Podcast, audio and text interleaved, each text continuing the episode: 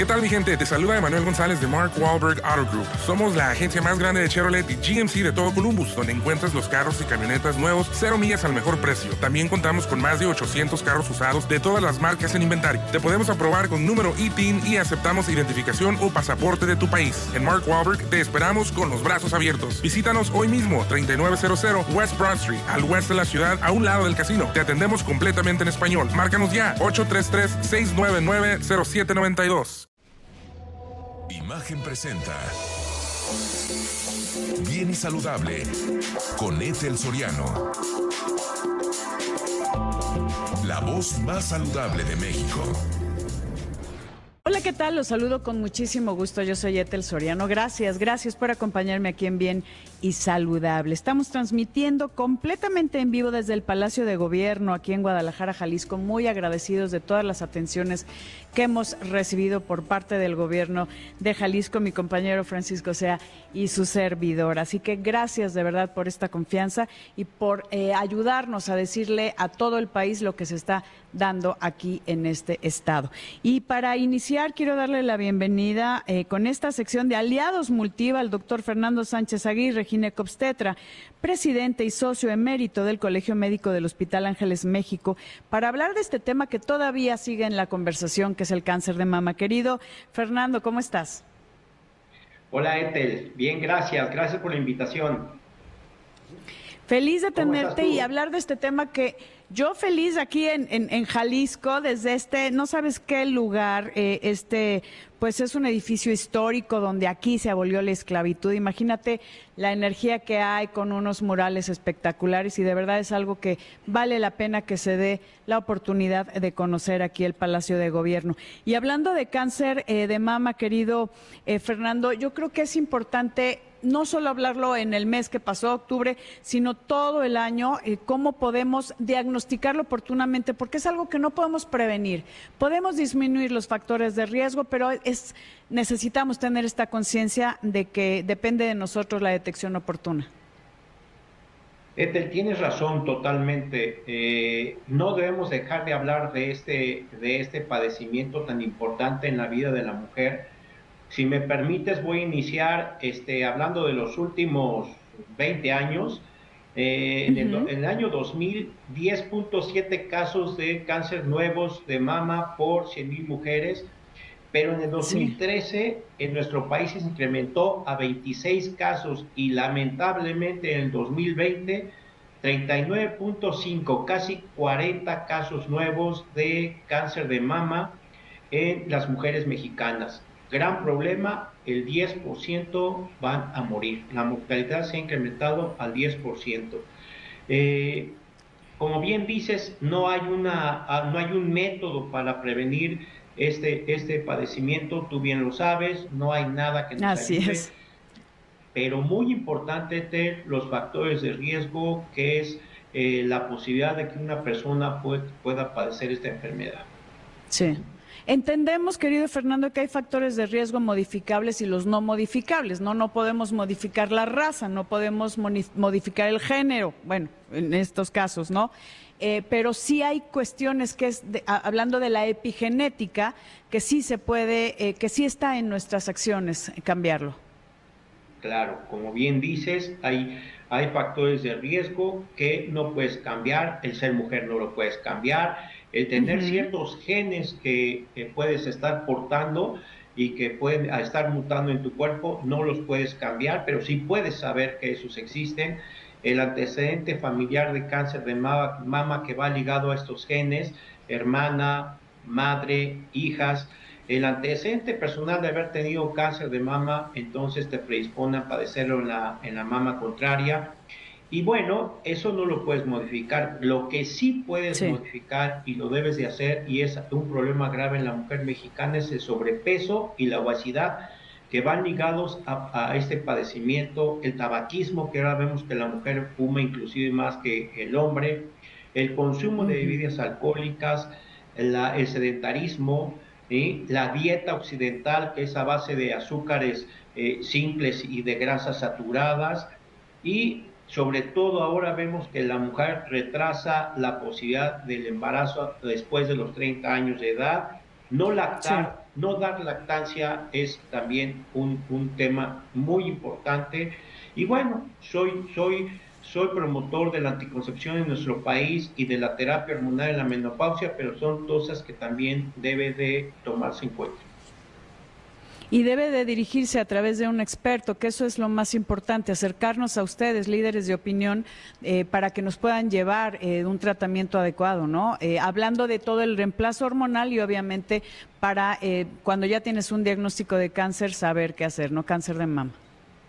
Claro, fíjate que la terapia hormonal en la menopausia es necesaria, pero como tú lo dices, existe médicos que, que están preparados para poder administrarla porque en la actualidad lo primero que hay que saber es que debe ser individualizada. No todas las dosis ni todas las preparaciones son las mismas para todas las mujeres, la duración no es la misma y los factores de riesgo que tiene cada mujer son diferentes y entonces en la actualidad lo que se recomienda es individualizar.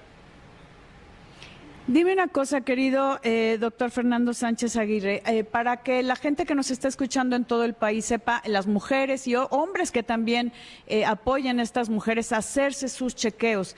¿Qué es lo que tú como experto, eh, que siempre lo hemos dicho, ¿no? Desde, bueno, la mastografía, la autoexploración, yo creo que ahí nos falta mucha incidencia, ¿no? Y bueno, acudir a que nos revisen las manos expertas como las de los médicos ginecobstetras y oncólogos médicos. Tocas un punto bien sensible, como siempre. Mira, muy importante eh, hablar de esto porque lamentablemente en nuestro país ahora los programas nacionales de detección oportuna están muy limitados. Pero bueno, eso no debe interferir para que nosotros no dejemos de poner este, el punto en este lugar y decir que, bueno, lo primero es toda mujer a partir de los 18 años y hasta los 25 debe de realizar ella propia su exploración. Existe la autoexploración y es desde la jovencita de 18 años hasta los 25. A los 25 años empieza a incrementarse el riesgo de padecer cáncer de mama y entonces sí la revisión debe ser por un médico, por un profesional de la salud. Y a partir de los 40 años hasta los 70 años de edad, la mujer debe realizar cada año mastografía acompañada de ultrasonido. Estoy de acuerdo y te agradezco muchísimo, querido doctor Fernando Sánchez Aguirre, eh, todos estos comentarios para que podamos ayudar a que, bueno, haya una detección oportuna y obviamente un tratamiento para el cáncer de mama que sea a tiempo. Querido Fernando, amigos, vamos a una pausa y regresamos transmitiendo desde aquí en Guadalajara, Jalisco, desde el Palacio de Gobierno. Volvemos. Quiero darle la bienvenida y me da muchísimo gusto verte a, Fernando Petersen Aranguren, él es secretario de Salud del Estado de Jalisco. Oye, acaba de ser el quinto informe de gobierno em, de, nuestro querido, hasta digo nuestro, yo ya soy de aquí. Bienvenido, por supuesto. Qué gusto. y fíjate que sí, sí, eh, está muy padre porque eh, ahorita tuve la, oportunidad de platicar con él y todo lo que está haciendo, eh, que obviamente también liderado por ti en materia de salud, que se entregará en la primera etapa del nuevo Hospital Civil de Oriente.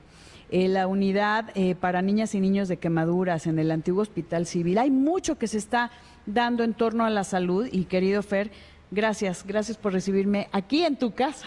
No, muchísimas gracias, un gusto tenerlos aquí, a Paco, a ti, eh, porque la verdad es que sí estamos muy contentos de poder decir que se está haciendo mucha obra, mucha infraestructura y también estamos trabajando en otras áreas que tienen que ver con la salud, porque la verdad aprendimos que en la pandemia que tenemos que trabajar todos de la mano, que todo mundo suma, que todos aportamos y que hay muchos temas que pareciera que no son de salud, pero que finalmente pegan en salud. No, no, a ver, por ejemplo, lo del agua, ¿no? Todo el tema del agua. Por supuesto, temas como eh, todo lo que tiene que ver con fumigantes, que lo ve generalmente la Secretaría de, ¿cómo se llama?, Agronomía, todo lo, que tiene que ver con salud mental, ¿no? que, Deporte. Deportes, ¿no? Este, en todo estamos metidos, ¿no? Entonces, la verdad es que sí eh, ha sido una experiencia muy importante el poder sumar a los esfuerzos de tantas y tantas gentes. Hoy es Día Mundial de la Diabetes y sumamos, por supuesto, al Instituto Mexicano del Seguro Social, la LISTE, CEMAR, SEDENA, hospitales privados, todos sumados para poder contener esta gran patología que es la diabetes. Y creo que el hecho de que la ciudadanía, la, eh, la privada, los ayuntamientos, el Estado, la Federación, todos sumados podamos lograr de verdad el poner y empoderar al ciudadano como la parte más importante de salud. Realmente tenemos muchos desarrollos, muchos hospitales, pero más que eso, lo que queremos son comunidades saludables. Sí, yo creo que aquí, qué bien que lo mencionas, querido eh, Fer, si nosotros como ciudadanos, como, como comunidad, no tomamos eh, acción de nuestra propia salud, si tú tienes toda la, toda la infraestructura, pero si yo no voy a esa maravillosa infraestructura que, por ejemplo, se está dando aquí en el estado de Jalisco, ¿qué hacemos? Es correcto. O sea, si no voy y no uso los servicios, si no hago medicina preventiva y no me hago mis chequeos, ¿cómo me ayudas? Es correcto. Ya lo decías tú hace unos momentos. Si la gente no va y se hace su mastografía, hablando, por ejemplo, de cáncer de mama. No, nosotros desde hace ya algún tiempo, un par de años, lanzamos una APP que se llama Conoce tus cifras. Ah, la idea es que la gente tenga un récord de cómo está su azúcar, cómo está su presión, cómo está su peso. Obesidad es un gran tema en el estado de, Jalisco y en el país, una obesidad infantil que va creciendo, una obesidad en los adultos mayores también. Entonces, queremos en acciones muy pragmáticas en tu celular que tú tengas con los cifras, no tienes que enseñárselo a nadie, no, pero tú no puedes serte tonto a ti mismo. Es tu la verdad, ¿no? claro, y lo único que no podemos hacer es tontos a nosotros mismos, ¿no? Entonces, la verdad es que si nosotros empezamos a trabajar en que la salud es un tema que empieza con nosotros mismos, creo que tendremos muchísimo futuro y que hoy que tenemos la enorme oportunidad de brindarle a los ciudadanos de Jalisco instalaciones de enorme calidad, instalaciones en las cuales la verdad se observa un avance sustancial en la calidad, en la acreditación, en la infraestructura, en el personal. Jalisco ha entregado ya más de tres mil bases. Ah, es lo que es lo que estoy viendo, que ya tiene más de tres mil doscientas cincuenta y cinco bases que ella obviamente están en pro de quienes cuidan nuestra propia salud, ¿no? Por supuesto, yo creo que uno de los temas más importantes del gobernador Enrique Alfaro ha sido el de la seguridad laboral y el de la justicia laboral. Creo que sin duda, eh, después de una pandemia nos decían, oye, hace un año éramos los héroes y ahora pues no tenemos ni seguridad laboral. No, ¿no? Entonces la verdad es que ha habido un compromiso muy importante con el sector salud en el sentido de dar no nomás las prestaciones de ley, sino que también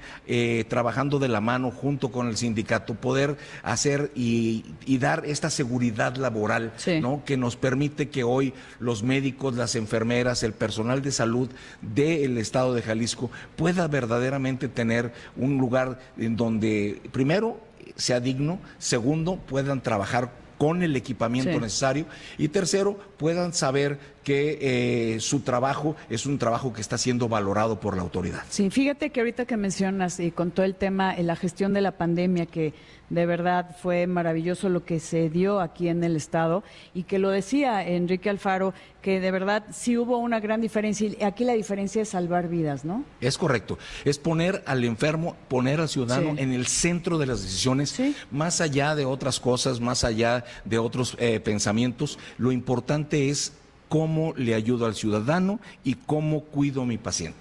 Entendemos que está estos nuevos hospitales, el hospital de quemados, también el abasto de medicamentos a niños y niñas, porque no se están, no se están acercando al INSABI, ¿verdad? No, nosotros no estamos en el INSABI. Yo, yo la verdad, lo aplaudo. Voy a una pausa, querido Fernando, amigos, y regresamos en un momento, no se vaya, aquí volvemos en bien y saludable.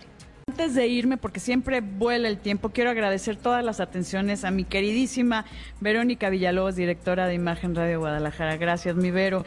Gracias de verdad Alejandro Aro, Alfredo Espinosa, Julio Cajero, Arturo Zabaleta, Pablo Covarrubias, Rodrigo de la Rosa, eh, bueno, y a mi querido Paquito que aquí estamos transmitiendo, que aquí anda, y a todo el maravilloso equipo. De verdad, gracias, gracias por todas las atenciones y principalmente aquí al gobierno de Jalisco. Y estoy platicando con el doctor eh, Fernando Petersen Aranguren, secretario de Salud del Estado de Jalisco, con esto que se me hace muy importante, lo que platicábamos, querido Fer, toda la infraestructura que hay. Em, tenemos que hablar de calidad. Y cuando vas a, la infraestructura de gobierno, quieres lo mejor. ¿Y cómo me acreditas que tengo lo mejor? Mira, la verdad es que para nosotros fue muy impresionante que cuando llegamos al gobierno de, en el 2018, la primera reunión que tuvimos en lo que antes era el Seguro Popular, nos dijeron, ¿saben qué? Este, el ejercicio de los recursos federales no va a ser posible si no están acreditados. ¿Así? ¿Ah, Así. ¿Y sabes qué porcentaje de acreditación tenía Jalisco? ¿Cuánto? 14%. ¿Y hoy? Hoy tenemos arriba del 90%. ¿Es en serio? Y eso habla de calidad, de toda una serie de, elementos, eso, de procesos, en básicamente tres rubros. El primero es infraestructura. O sea, es imposible atender a los enfermos si no tienes un lugar apropiado y digno, ¿no? Para que la calidad sea buena.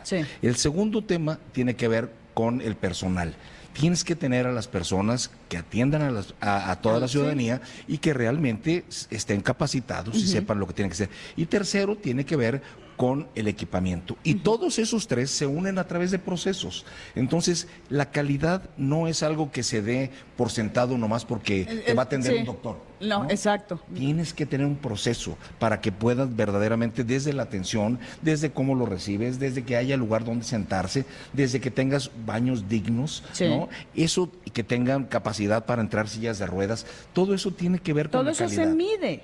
Y todo eso habla de la importancia que tú le das a los ciudadanos y a los pacientes específicamente en las unidades de salud. Entonces, la calidad tiene que ser uno de los componentes que acompañan a todos los procesos y hoy día de verdad sí nos sentimos muy orgullosos de poder decir que el, el sector salud ha hecho un enorme esfuerzo en hacer todos estos procesos para que hoy día tengamos el 90% de las unidades acreditadas. Acreditadas, que eso es muy, muy importante hablando de calidad. Son todos estos manuales de procedimientos, de procesos, los lineamientos para que todas las personas del Estado puedan recibir la atención que merecen, que es una atención digna. Ay, Fernando, ya se nos fue el tiempo, pero ya amarramos, este, ya estamos, ¿eh? Seguro. Una gira de la salud aquí en Jalisco, y bueno, ya, porque de verdad es importante que todo el país sepa lo que se está dando en torno a la salud y el bienestar aquí en el Estado. Te agradezco enormemente, doctor Fernando Petersen Aranguren, secretario de Salud del Estado de Jalisco. Gracias por recibirme en tu casa. Al contrario, muchas gracias, siempre bienvenidos. Y gracias, gracias por todo lo que estás haciendo por la salud de todos los jaliscienses. Te lo agradezco de corazón. Muchas gracias, una enorme responsabilidad que, tomo con, muchísima eh, rectitud y de...